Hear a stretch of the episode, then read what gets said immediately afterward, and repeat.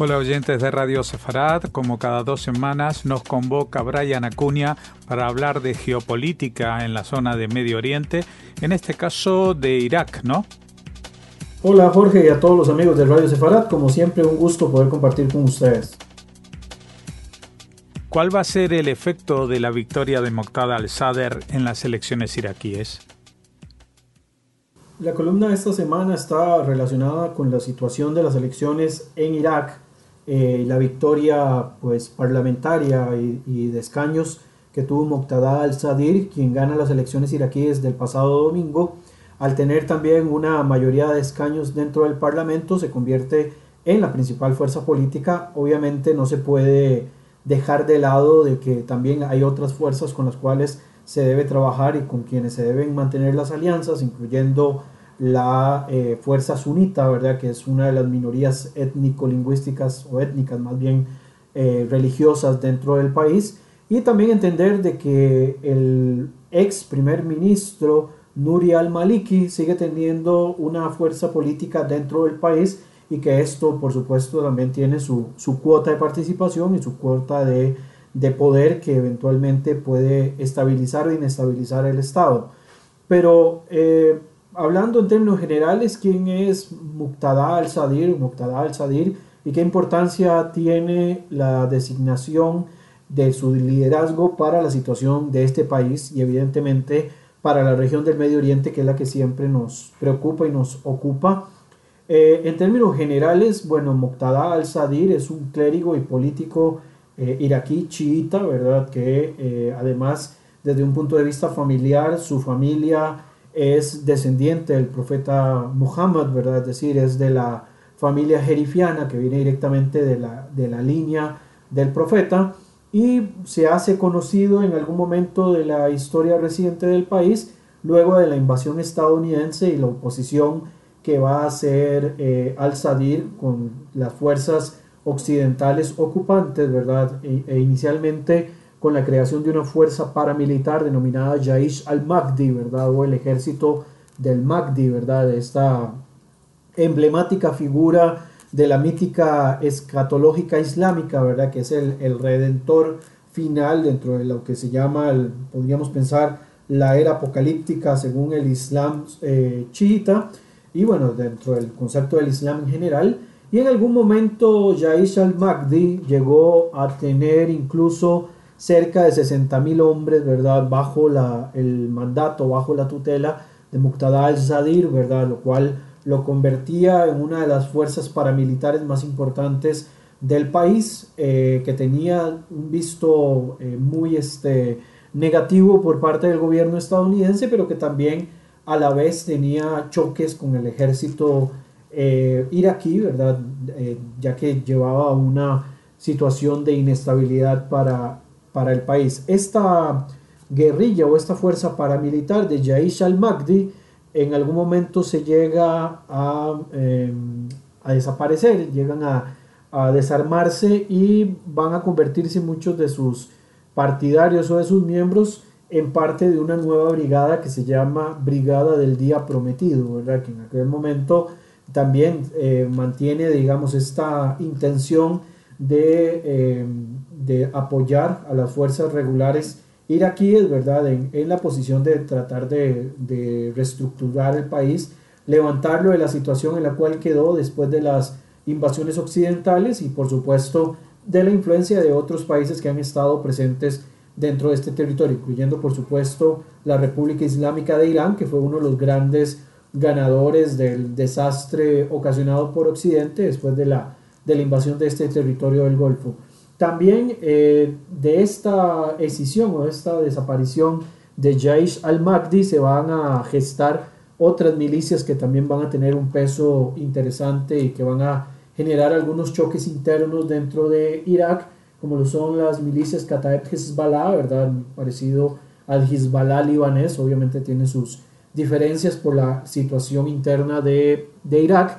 Y tenemos también a, a la fuerza Azaib al al-Haq, quienes este, también tienen en algún momento choques, ¿verdad?, entre los, las diferentes agrupaciones que están internamente. Luego, dadas las circunstancias que se estaban viviendo en el país, Moqtada al-Zadir toma la decisión de autoexiliarse y se va a la República Islámica de Irán, ¿verdad? Esto genera ciertas sospechas de cuál es su eh, posición real con respecto al gobierno iraní, aunque posteriormente va a regresar al país, ¿verdad? En aquel momento cuando se autoexilia, habla de que se va a ir a formar en una de las escuelas islámicas más importantes de este país, ¿verdad? Con la intención, por supuesto, de mantener una idea eh, de fortalecimiento religioso en, todo lo que son las situaciones políticas y sociales de Irak.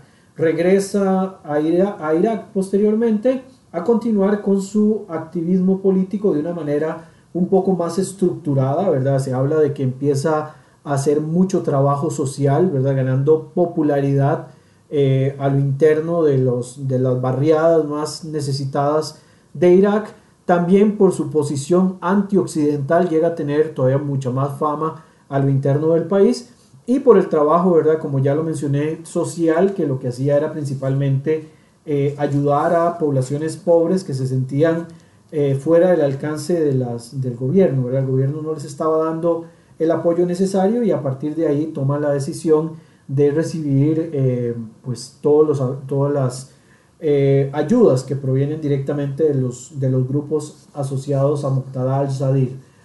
En el periodo principalmente del año 2006, durante la reconstrucción de Irak, eh, va a tomar la decisión de apoyar las políticas del entonces primer ministro Nuri al-Maliki, que es este ex primer ministro del partido Dawa, que es de corte islamista chiita.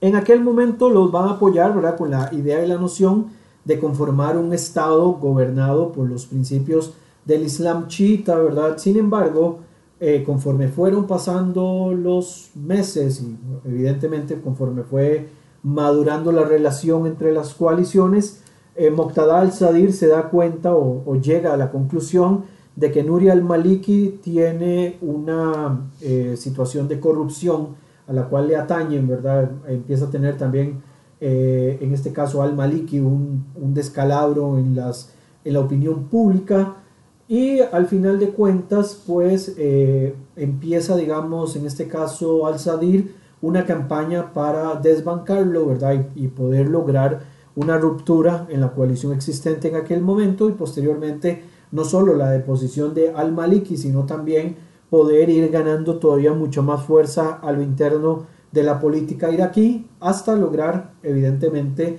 ganar las elecciones el pasado domingo ¿verdad? y darle la mayoría de las bancadas que están presentes dentro de este territorio. A lo largo de varios años, regresando un poco a la situación de Nuria al-Maliki, antes de que se me olvide y, pase a otro subtema, eh, y también muy, muy de la mano ¿verdad? con lo que queremos expresar en esta columna de hoy, al-Maliki va a jugar un papel de doble alianza o de doble condición, eh, mientras, digamos, por un lado mantenía relaciones muy cordiales y cercanas con el gobierno de Irán, también tenía diálogos y recibía cooperación por parte del gobierno de Washington. Por supuesto, ahí también prima la, la situación de la ocupación militar que estaban viviendo en aquel momento los eh, iraquíes en manos del, bloque occidental que después fue mermando, eh, teniendo digamos ya una presencia un poco más simbólica y más de carácter político, ¿verdad? Que, una situación de botas en el terreno como inicia eh, en el año 2003, ¿verdad? Con la, la invasión que hace Estados Unidos contra Irak y que posteriormente se unen otras fuerzas occidentales. Esta doble alianza entre al-Maliki e Irán y al-Maliki Washington lleva a dudar, digamos, de la situación real del liderazgo eh, de al-Maliki con respecto a la política exterior, ya que se ve muy influenciado la situación interna de Irak con la política que proviene directamente del gobierno de Teherán y se acusa al-Maliki de ser, por decirlo así, un títere del régimen de los ayatolas y que eventualmente esto traería todavía muchos más choques sectarios en un país, ¿verdad? Que desde la deposición de su antiguo líder Saddam Hussein no ha encontrado, digamos, un camino de estabilidad de mucho tiempo, sino que se mantienen en algunos picos ahí bastante particulares y que quizás la época que tuvo un poco más de cohesión entre las principales facciones iraquíes fue durante la presencia de Daesh, ¿verdad? Pensando que Daesh es una organización de corte islamista sunita eh, y que por el otro lado la mayoría de la población en, Irak son eh, chiitas, ¿verdad? Y esto por supuesto los ponía en un grave riesgo por la forma tan radical en la cual eh, el, el, grupo islamista Daesh se estaba comportando con respecto a los, eh, a los islamistas iraníes, o, en el caso, mejor dicho, de todos los musulmanes de este territorio. En el caso también de Maliki, ¿verdad? Antes de volver otra vez a Muqtada al-Sadir, esta doble cara con respecto a Washington y a Teherán le va a permitir una gran influencia del activismo del gobierno iraní dentro del territorio iraquí, enfrentando incluso desde un punto de vista ideológico, ¿verdad?, a, las dos escuelas más importantes del Islam eh, chiita, que en este caso sería la escuela de Qom, ¿verdad?, presente en Irán, la ciudad sagrada de Qom, según el ideario tradicional chiita, y también la escuela de Nayaf, ¿verdad?, que es la otra gran escuela importante donde sale parte de la jurisprudencia islámica, ¿verdad? Y donde están también presentes eh, las representaciones de los dos grandes líderes o los dos grandes ayatolas del Islam chiita eh, en la actualidad.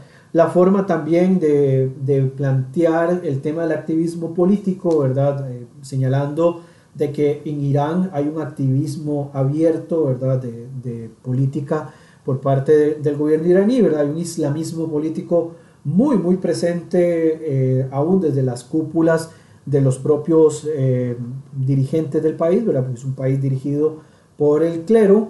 Y por el otro lado tenemos el quietismo político, ¿verdad? Eh, que es abogado principalmente por el chiismo iraquí, ¿verdad? En la figura en la actualidad de Ali al-Sistani, ¿verdad? Del cual ya habíamos hablado en una columna anterior y que evidentemente tiene una posición muy este, específica de la separación entre lo que es el poder político y lo que es el poder religioso. También, por supuesto, ¿verdad? las grandes diferencias entre las dos escuelas o entre las dos corrientes, la iraquí y la iraní, con respecto a la figura del ayatollah, ¿verdad? El, el, principio de Wilayat al-Faqih, ¿verdad? o la infalibilidad del líder ¿verdad? supremo del gran ayatollah, donde en Irán por supuesto, hay una política muy abierta y, positiva con respecto a Wilayat al-Faqih, mientras que en Irak este, eh, esta figura pues, no existe dentro de la jurisprudencia o no se ve, ¿verdad? Se, considera que no aplica en el caso de ellos, ¿verdad? Y por eso también es que se menciona que además de mantener esta eh, situación de choque desde el punto de vista político por la posición de, de Maliki, eh, con respecto a Irán también genera choques en la parte ideológica porque ah, va a haber un, crecimiento en la influencia ideológica religiosa de las escuelas iraníes con respecto a la escuela iraquí, ¿verdad? que es la que tiene eh, pues, más fuerza a lo interno de las poblaciones civiles dentro de este país. Eh, en este caso es muy importante señalar que Moqtada al-Sadir, de manera muy generalizada, y lo ha dicho abiertamente a varios medios, se opone a la, influencia extranjera en su totalidad dentro del territorio iraquí y corta vínculo con los grupos chiitas que tienen una alianza o que tienen una cercanía muy fuerte con la República Islámica de Irán y abogan por otra parte por un respaldo más hacia un país unido, ¿verdad? hacia un nacionalismo aquí muy lejos del intervencionismo internacional, ¿verdad? Esto es quizás uno de los elementos más fuertes que le ha sumado eh, pues mucha, mucha fuerza a, a, al-Sadir con respecto, digamos, a otras figuras políticas del, del territorio, figuras eh, políticas a lo interno de Irak. Obviamente que Muqtada al-Sadir no es, digamos, este, abiertamente parte del quiatismo político de Ali al-Sistani, ¿verdad? Esto también le ha generado algunos choques dentro de las corrientes eh, chiitas más cercanas de, de al-Sistani, porque eh, al-Sistani, eh, que es de la escuela de Hoei, ¿verdad? aboga y, e insiste en que la religión y el Estado deberían de estar separados, ¿verdad? Que si bien el país debería ser dirigido por los principios del Islam chiita. En el caso de Moqtada al-Sadir no ve, digamos, esta separación entre clero y religión, ¿verdad? Más allá de la funcionalidad que tiene en este caso la política para el beneficio de la religión, ¿verdad? Por eso es que también ha tenido como esta doble funcionalidad desde el punto de vista religioso y desde el punto de vista político. Eh, su oposición tal vez al, al antiintervencionismo o que al estar, digamos, en contra del intervencionismo de Teherán dentro de la situación política de Irak, eh, dependiendo las, las alianzas, digamos, que se, se, han ido gestando, estas, digamos, crecen o, se ven disminuidas. En el caso de la llegada de Muqtada al-Sadir al poder en Irak, puede, digamos, de alguna forma lograr evitar de que haya este intervencionismo iraní a lo interno del territorio iraquí y que esto, digamos, pueda ayudar de alguna forma a equilibrar las fuerzas de lo que sale, de, lo que entra, digamos, desde la, política exterior de otros países con respecto a Irak, ¿verdad? Esto también, eh, Sadir, digamos, aboga más allá, ¿verdad?, de, de, solo el tema religioso como, como elemento de influencia, aboga, digamos, por una identidad iraquí un poco más unida, ¿verdad?, más, más asociada con el tema del nacionalismo, un nacionalismo, por supuesto, ubicado dentro del espectro de la religión eh, chiita, ¿verdad? Y que esto le, permita de alguna forma tener un país un poco más cohesionado, ¿verdad? Un poco más, más unido en los principios que él mismo está tratando de llevar este, adelante. Y por supuesto, esta, eh, este estandarte, levantar la bandera iraquí, por decirlo así, por encima de cualquier eh, principio propio o de cualquier intervencionismo internacional, le ha dado, digamos, un visto bueno por parte de la población iraquí en su mayoría.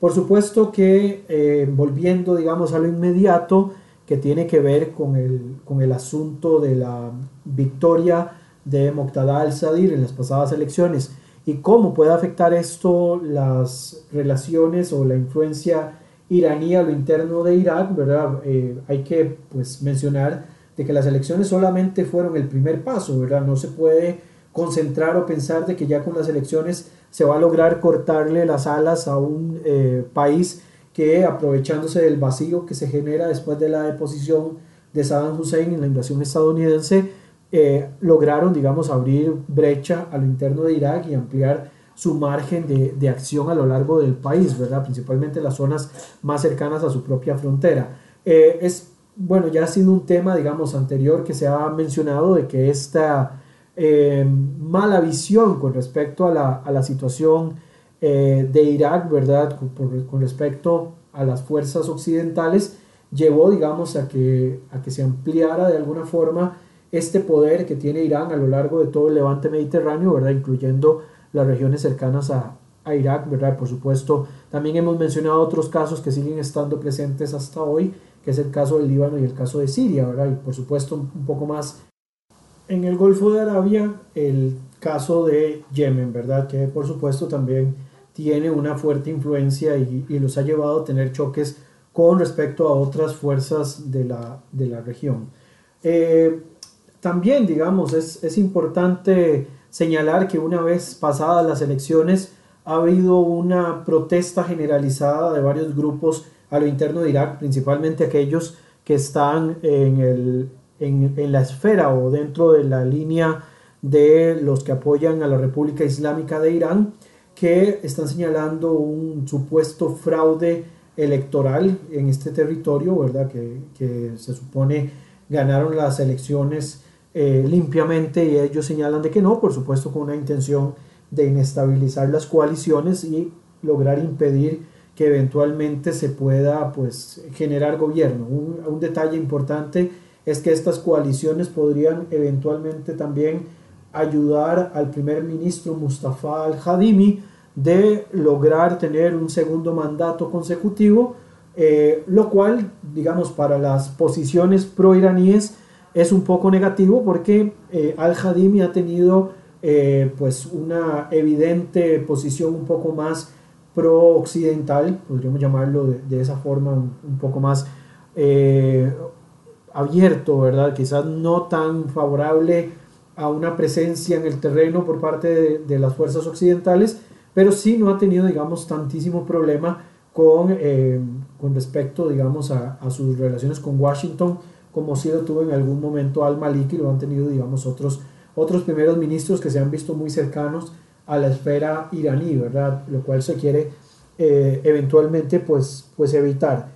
También, digamos, eh, al-Hadimi tiene el beneplácito y el visto bueno de varios estados del Golfo, ¿verdad? Que están esperando una estabilidad de fuerzas dentro de este territorio para lograr eh, gestar algunas alianzas eh, de contrapeso, ¿verdad? Con respecto no solamente al tema iraní, sino también con respecto a cualquier otra influencia externa a la zona que se, se pudiera estar gestando en estos momentos. Evidentemente el tema iraní sigue siendo uno de los principales problemas, no solamente para los países del Golfo, sino para muchos países dentro de la esfera del Medio Oriente, ¿verdad? Donde cualquier posibilidad de, un Irán más fuerte, ¿verdad? Hablemos de un Irán con acceso a armas de destrucción masiva, podría gestar no solamente una carrera armamentista, sino también una inestabilidad generalizada dentro del territorio, donde también hay que destacar que en los últimos meses, ¿verdad? Se ha visto otro país que está en un punto de ebullición